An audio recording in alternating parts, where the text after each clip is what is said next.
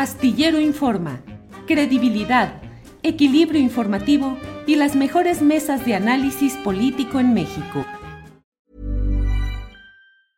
I'm Sandra, and I'm just the professional your small business was looking for. But you didn't hire me because you didn't use LinkedIn jobs. LinkedIn has professionals you can't find anywhere else, including those who aren't actively looking for a new job but might be open to the perfect role, like me. In a given month, over 70% of LinkedIn users don't visit other leading job sites. So if you're not looking on LinkedIn, you'll miss out on great candidates like Sandra. Start hiring professionals like a professional. Post your free job on linkedin.com/people slash people today. Millions of people have lost weight with personalized plans from Noom, like Evan, who can't stand salads and still lost 50 pounds. Salads generally for most people are the easy button, right? For me, that wasn't an option. I never really was a salad guy. That's just not who I am. But Noom worked for me. Get your personalized plan today at Noom.com. Real Noom user compensated to provide their story. In four weeks, the typical Noom user can expect to lose one to two pounds per week. Individual results may vary.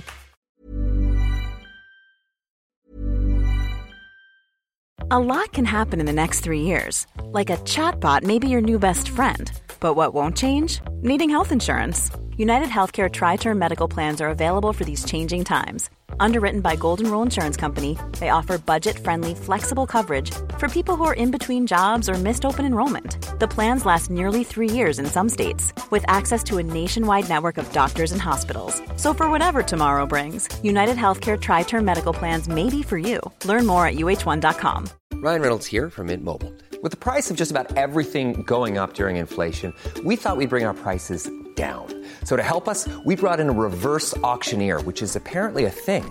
Mint Mobile unlimited premium wireless. Ready to get 30, 30, bit to get 30, bit to get 20, 20, 20, bit to get 20, 20, bit to get 15, 15, 15, 15 just 15 bucks a month. So, Give it a try at mintmobile.com slash switch. $45 upfront for three months plus taxes and fees. Promo rate for new customers for limited time. Unlimited more than 40 gigabytes per month. Slows. Full terms at mintmobile.com. Eh, eh, pues hay muchos eh, temas que están en este momento muy movidos. Guadalupe, pues simple y sencillamente el tema de Emilio Lozoya. Ah. Hablado, vuelto a hablar, planteado una y otra vez aquí, pero pues ya la realidad concreta es que ya está en su casita y tal vez hoy está encaminándose a algún patito laqueado en el Hunan de las Lomas de Chapultepec. ¿Cómo ves el tema, Guadalupe? Se daba muy buena vida, decían por ahí. Sí. Este, él y sus amigos que nunca pisaron la cárcel también, porque hubo muchos reportajes, ¿no? De, de quienes estaban muy cerca de, de- de él. Se- escribimos muchos de nosotros varios, eh, varias columnas, ¿no? Sobre esto.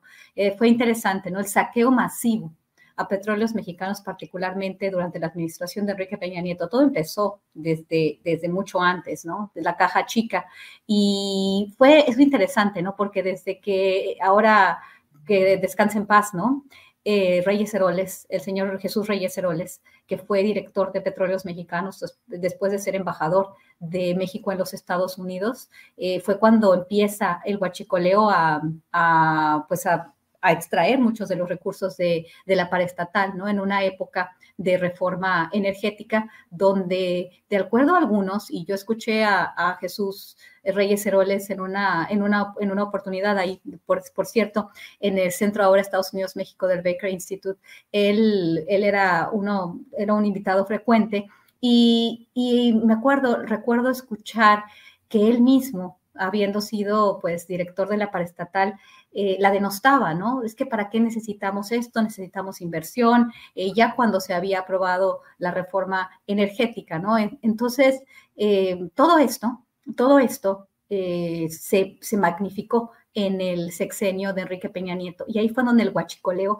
las, el robo de gasolina, el robo de, de muchos combustibles eh, que estaban bajo la, eh, pues, bajo la producción de petróleos mexicanos, en ese sexenio fue tremendo, ¿no? Tremendo. Se culpó a los Zetas, se culpó al crimen organizado en general, pero a los Zetas en particular, que eran los que estaban robándose el combustible cuando no se puede pensar sin que hubiera habido participación o por lo menos la venia del ejército mexicano. Y bueno, el tema del director de la paraestatal, ¿no? Y bueno, por, por lo que él, él no estaba por lo del huachicoleo, pero estoy recordando todo esto.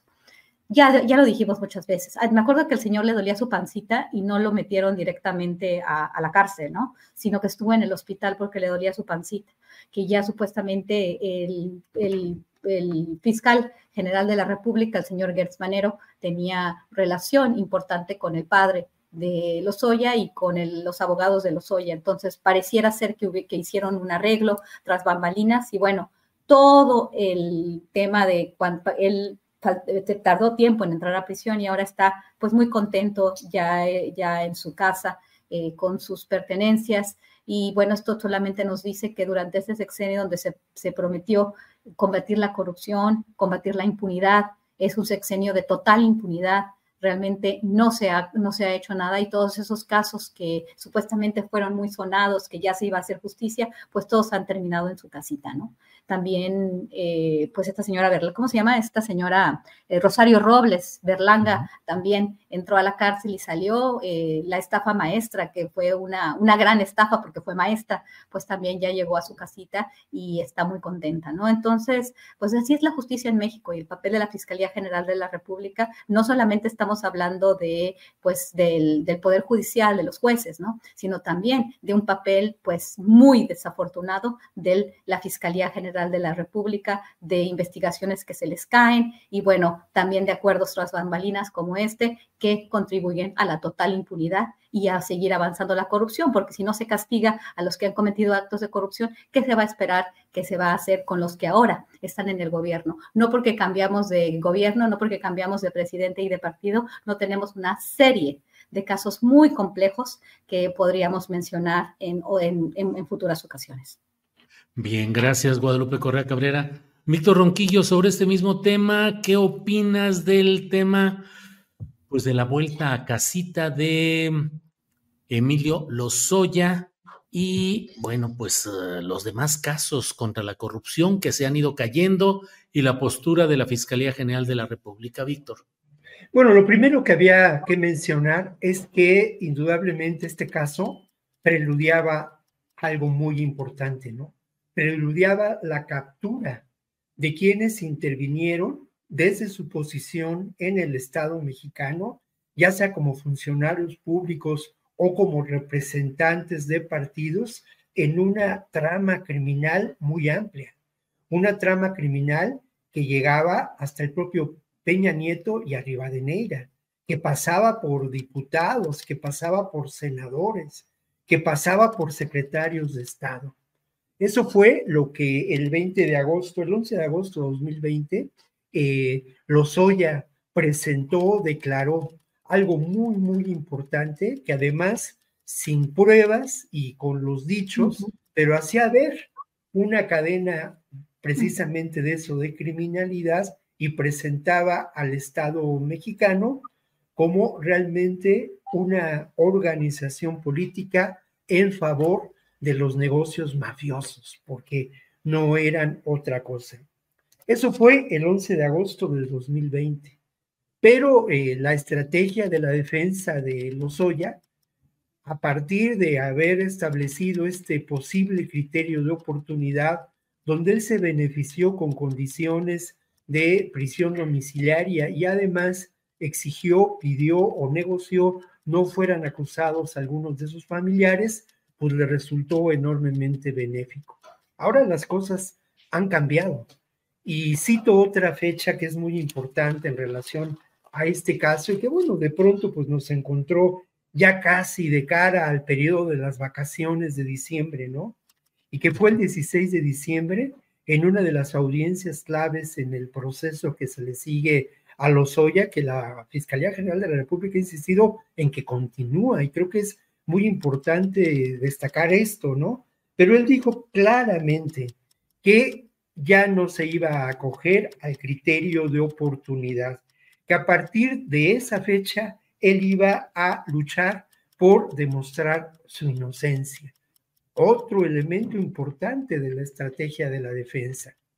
Y bueno, aquí habrá que ver, y bueno, lo hemos señalado muchas veces, se ha reiterado y creo que, que no hace falta, no hace falta insistir en ello, ¿no?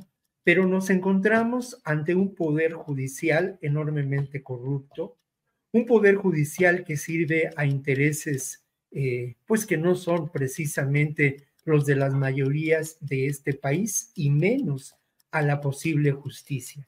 Y en este caso hay un juez que es determinante, ¿no? Gerardo López Alarcón. Este juez tuvo que ver, al final de cuentas, con esta pues, eh, concesión de la prisión domiciliaria a Lozoya, ¿no? Pues se encontró que ya las condiciones que podían generar una posible fuga de este exfuncionario ya no eran, ya no estaban dadas, que no ha cambiado mucho. Y, pero, pero eso, eso, es, eh, eh, digamos, en términos de lo que ocurre, parecería irrelevante que se encuentre o no en su casa si sigue el proceso. La gran pregunta es cómo va a seguir ese proceso y qué papel tiene este personaje, el juez de la causa, o uno de los jueces de la causa, que es eh, Pérez Alarcón. Pues ni más ni menos que determinante en términos del caso Odebrecht, donde se le acusa a Emilio Lozoya de asociación delictuosa, de fraude, de más delitos. Y este juez ha considerado y ha descartado pruebas de enorme relevancia para que al final de cuentas Lozoya fuera sentenciado a lo que pedía la fiscalía, esos 46 años y seis meses. Ha descartado información y elementos de probanza que la Fiscalía General de la República ha presentado y que provienen de documentación de Brasil y Suiza.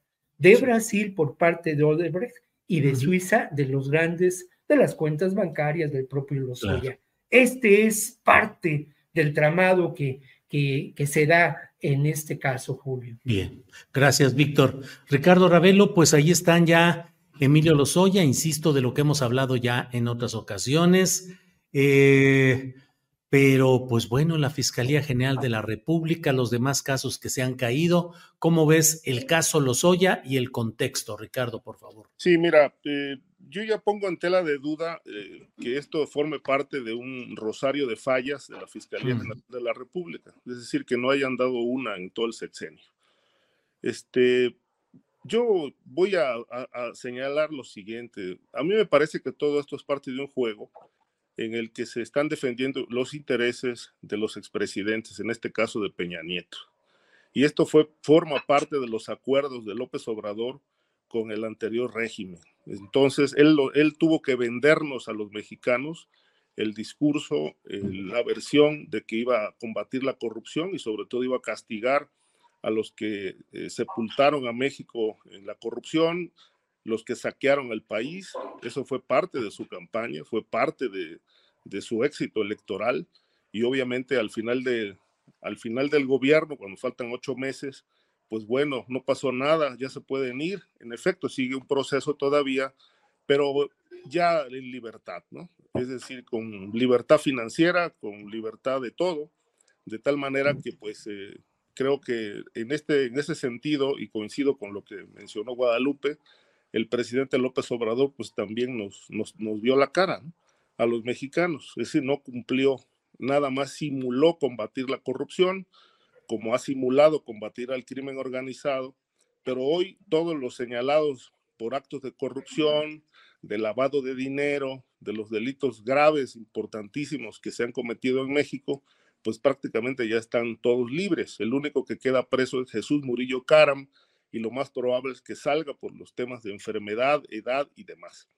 Juan Collado ya está libre, no hay un solo preso por las redes de Huachicol, de los saqueadores de Pemex, eh, en fin, de tal manera que pues cuando estamos ya en las postrimerías del cierre de gobierno, pues este, toda la culpa es del Poder Judicial. Yo no dudo que haya un alto nivel de corrupción en el Poder Judicial, sin duda, ahí está, es público, pero también hay una enorme corrupción en la Fiscalía General de la República. Es decir, el fiscal Gers Manero, desde mi punto de vista, ha sido un pésimo fiscal para defender los intereses de la sociedad, pero ha sido un extraordinario fiscal como tapadera del sistema político. Hola, buenos días, mi pana. Buenos días, bienvenido a Sherwin Williams. ¡Ey! ¿Qué onda, compadre? ¿Qué onda? Ya tengo lista la pintura que ordenaste en el ProPlus app. Con más de 6.000 representantes en nuestras tiendas listos para atenderte en tu idioma y beneficios para contratistas que encontrarás en aliadopro.com. En Sherwin Williams somos el aliado del PRO.